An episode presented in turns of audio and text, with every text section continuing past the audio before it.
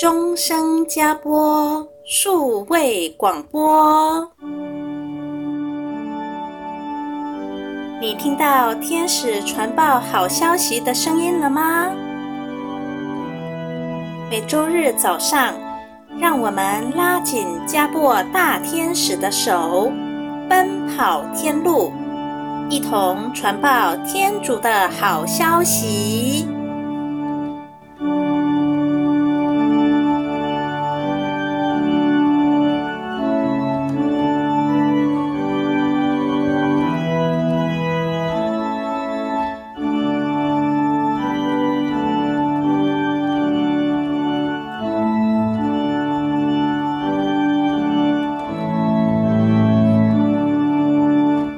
亲爱的听众朋友，欢迎你来收听我们的终身加播 Podcast 节目，我是怡婷。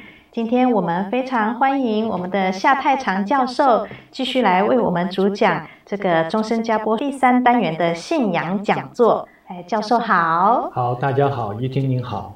上周呢，教授为我们用四个阶段来做说明啊，第零个阶段就是天主创造天地万物。然后也从圣经的记载来看天地万物的形成。其次，他在用现在我们所知道的科学知识来加以印证这一部分。因而，我们真的不得不赞叹天主创造宇宙星辰和我们人类的这个奇妙的画工哦。那今天教授将继续为大家介绍天主创造天地万物的第二个部分，就是从相对论。来看天主创造万有。那上次的节目中，呃，教授有讨论过这个万事万物一定有一个开端哦，有谈到宇宙起源的理论，也谈到了银河系、乳状银河系、太阳系、地球和我们人类。那请问，我们今天要谈相对论是吗？是的。哦。您是指爱因斯坦的相对论吗？是的。哇哦，我们一听到爱因斯坦的相对论，听起来就是非常的有学问哦，想必一般人很难了解哦。呃，爱因斯坦的相对论呢，听他名字来讲的话，我们就知道说这是非常复杂的。但是呢，我们可以用日常生活当中的话语把它解释出来。啊，就好像我们要去了解天主是非常博大精深的，然后即使是神学家或隐修院的神父修女，穷极一生都没有办法全部了解天主的伟大。世界上没有一个人敢说他完全了解跟认识天主，所以我们一般人要了解天主，就是要遵守天主要我们做的事情。那实际上来讲的话，只有两件。第一件事情就是爱天主在万有之上，第二件事情就是爱人如己。那换句话说，要了解这么艰深的相对论，那其实来讲的话也不会很困难。那我们现在就用生活中的话语，把相对论给它简单的叙述出来。啊，太好了，那我们就来仔细的聆听。那打从有人类开始。人的话就一直认为时间和空间是各自独立存在，可以在不同的时间点，在不同的三度空间内移动。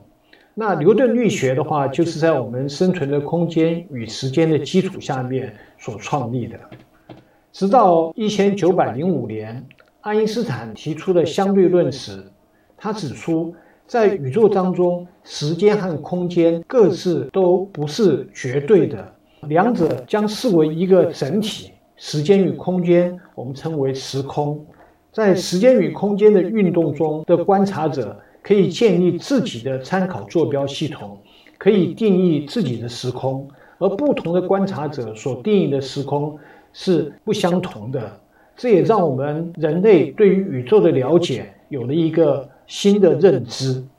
听起来真的十分玄奥诶。没有关系，我们慢慢的解释，相信我们大家就会了解的。好的，在您讲相对论之前，可不可以把爱因斯坦的生平也为我们做一个简单的描述呢？是的，我们大家都知道说，爱因斯坦的话是犹太人的后裔，一八七九年出生在德国，他同时拥有瑞士跟美国两国的国籍。是二十世纪最著名的物理学家，他创立了现代物理学的两大支柱，也就是相对论跟量子力学。他在一九二一年，也就是四十二岁的时候，就荣获了诺贝尔物理学奖。他在一九五五年因为腹部肿瘤过世，享年七十六岁。当时他的医生托马斯·哈维在他验尸之后，就把爱因斯坦脑袋把它取下来。他希望未来的神经科学研究者能够对爱因斯坦脑袋继续的做研究。看能不能找出他为什么那么聪明的原因。至于他的身体，就进行火化，骨灰的话就依照爱因斯坦的遗愿，撒在了美国纽泽西州的德拉瓦河里面。哦，他是一个非常先创性的科学家哦。那我们一般人只知道说，相对论谈的是一个相对的概念哦，就好像我站在刚启动的火车上，然后火车向前开。那我会看到停在旁边的火车，好像是在倒退一样哦。是的，您的描述的话，真的是非常的贴切。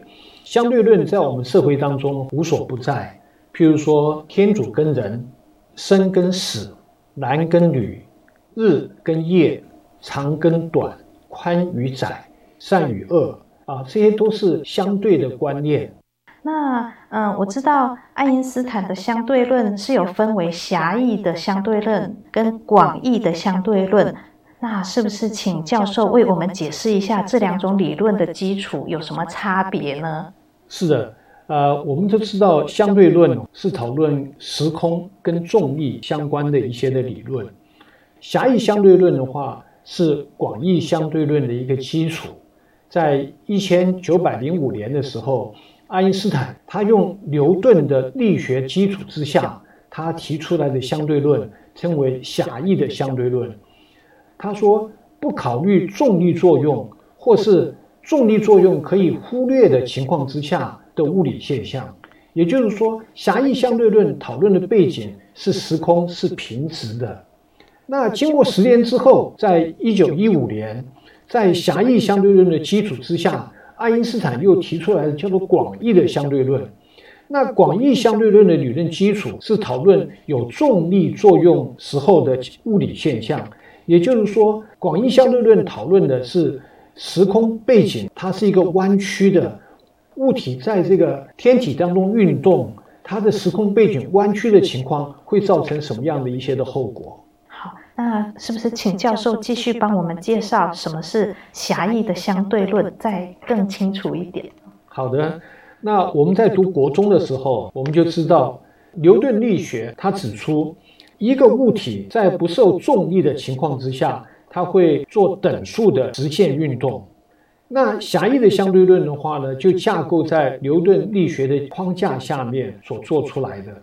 对于快速运动的物体所做的拓展跟补充，那狭义相对论的话呢，讨论到三个问题。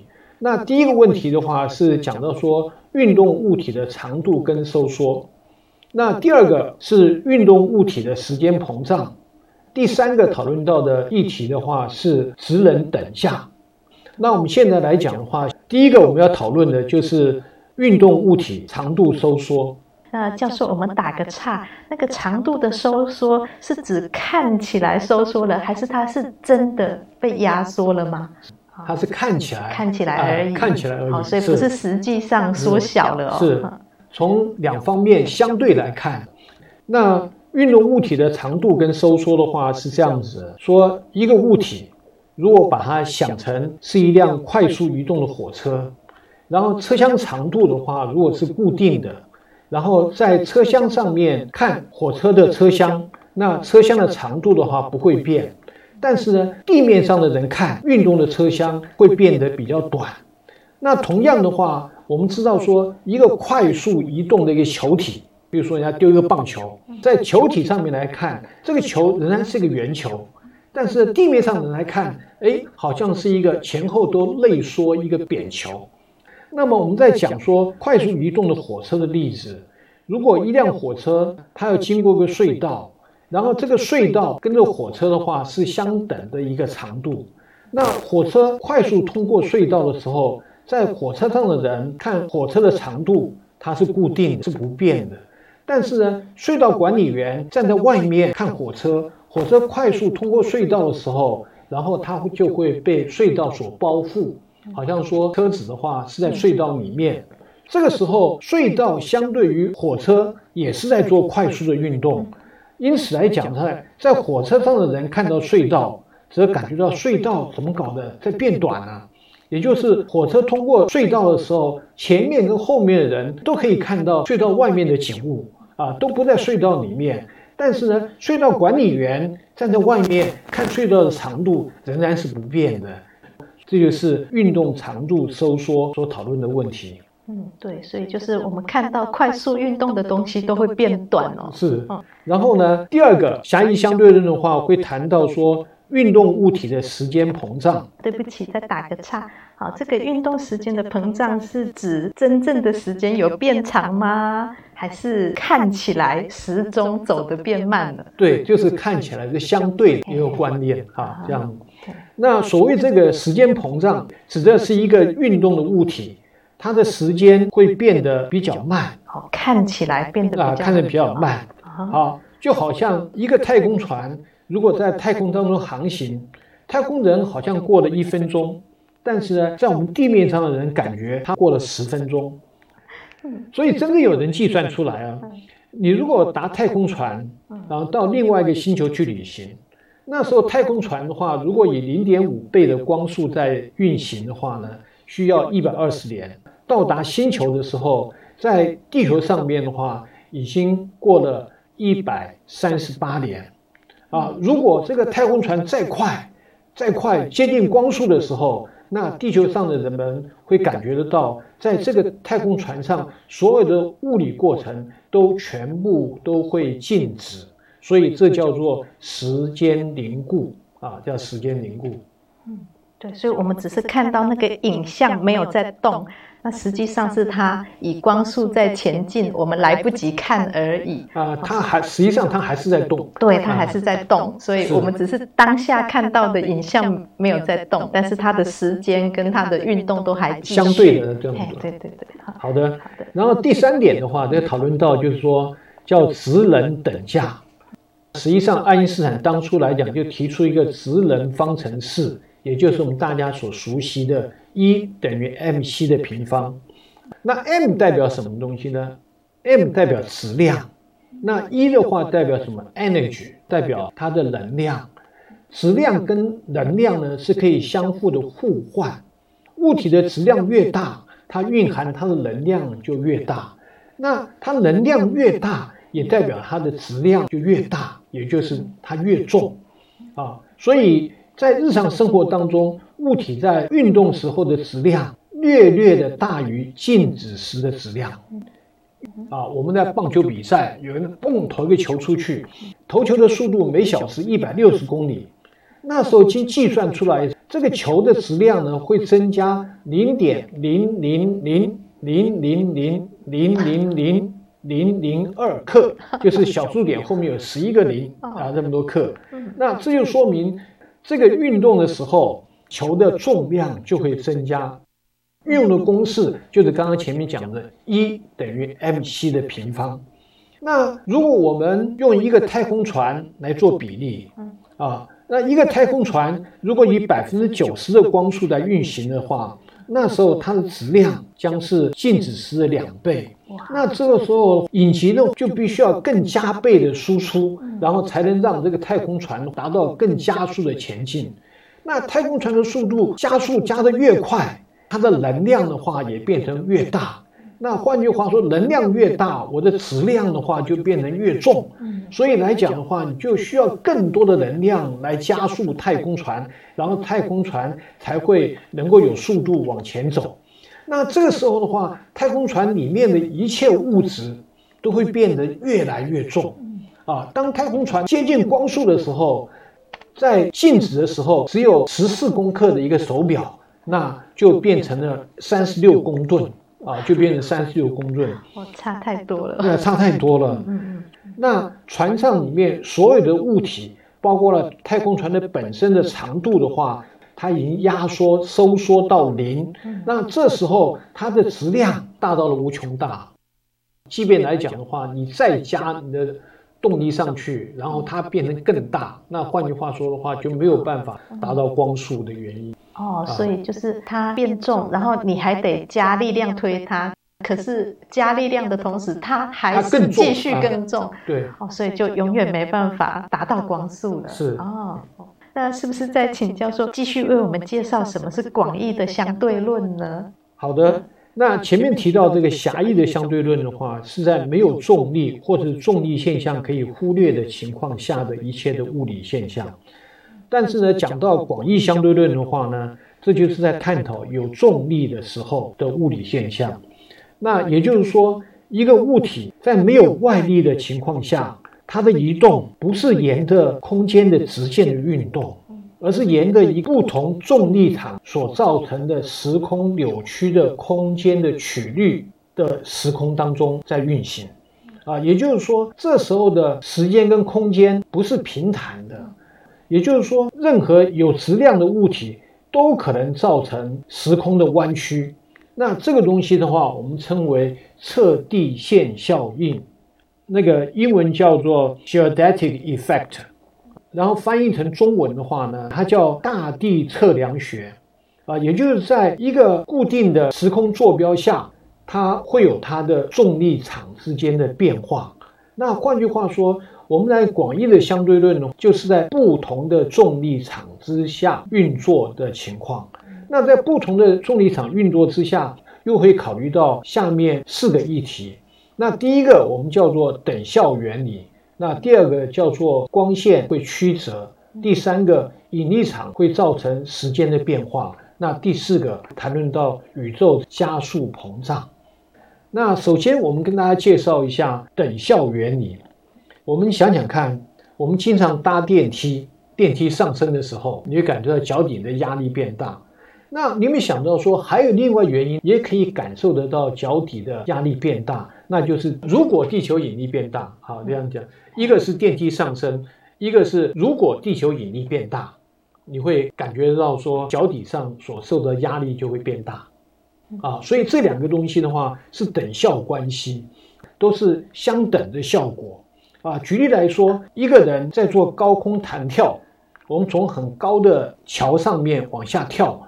就是我们讲说自由落体的一个过程，然后在这个时候的话，你可以感觉到有一个重力的加速度，我们也称为一个 g 的加速度。换言之，也就是任何天体上面的加速度跟这个天体的引力是相等的关系。对，所以就是引力造成了加速度了。对，如果地球引力变大，或是电梯上升，在这两者之间都是等效的关系。好，那广义相对论呢？讨论到第二个议题，光线会曲折。但爱因斯坦很明确地告诉我们，光是由光子所构成的。这个物质非常非常的特殊，它在静止的时候几乎是没有质量，也就是它光在静止的时候质量的话是为零啊。但是因为光子运动起来就有质量，那你在运动起来有质量。这就意味着，这光子的话会受到引力的影响。我们在实验室里面的话，也做出来一个这样的实验。有一部电梯，我们把它钻两个洞啊，左右墙壁钻两个洞，这两个洞的话是平行的。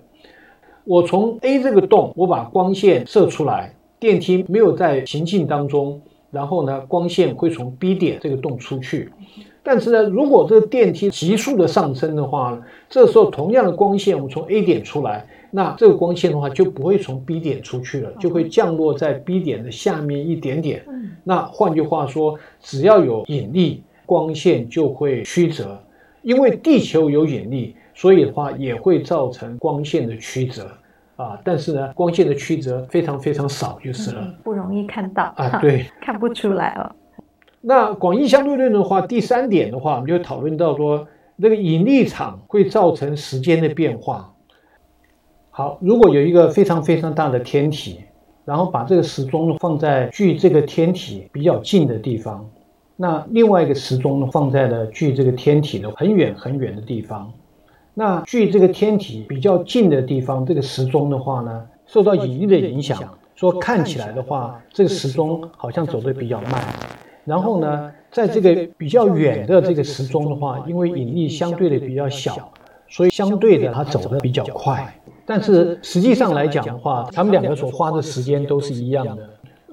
然后这边举个例子，就是有人做研究，在美国的帝国大厦，那帝国大厦的高度的话在三百八十一公尺，有两个人都住了一百年。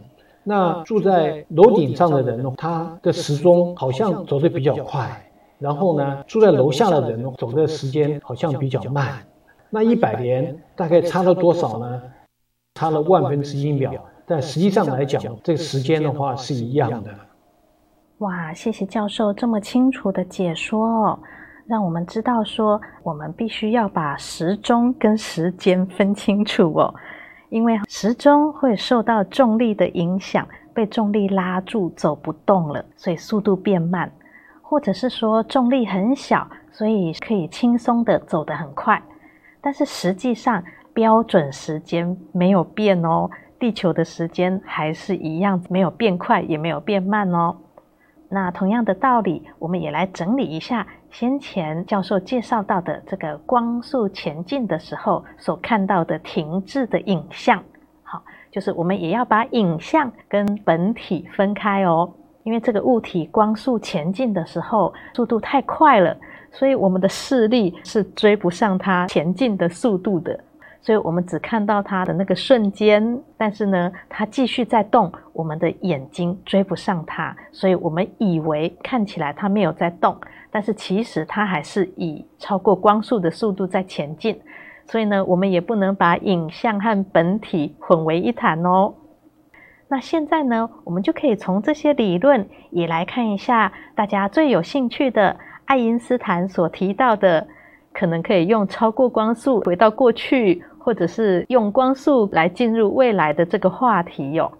那我们就是要先把时钟跟时间分开，好，然后把物体跟它的影像也要分开哦。好，那我们举一个例子来看好了。例如说，有一只鱼在十年前死了，人想要用超光速的太空梭去追它，那要追什么呢？我们来想想看，诶，是追影像吗？诶，可是呢，那个影像是透过光线打到鱼，然后反射到我们的眼睛里面，我们才看得到。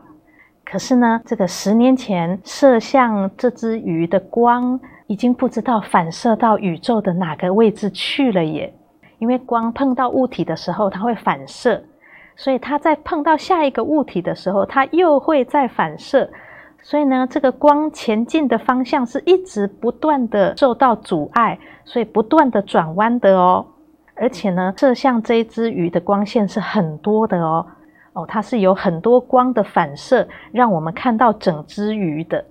那我们到底要追哪一道光呢？我们如何用一艘超越光速的太空梭去追这么多的会转弯的光线呢？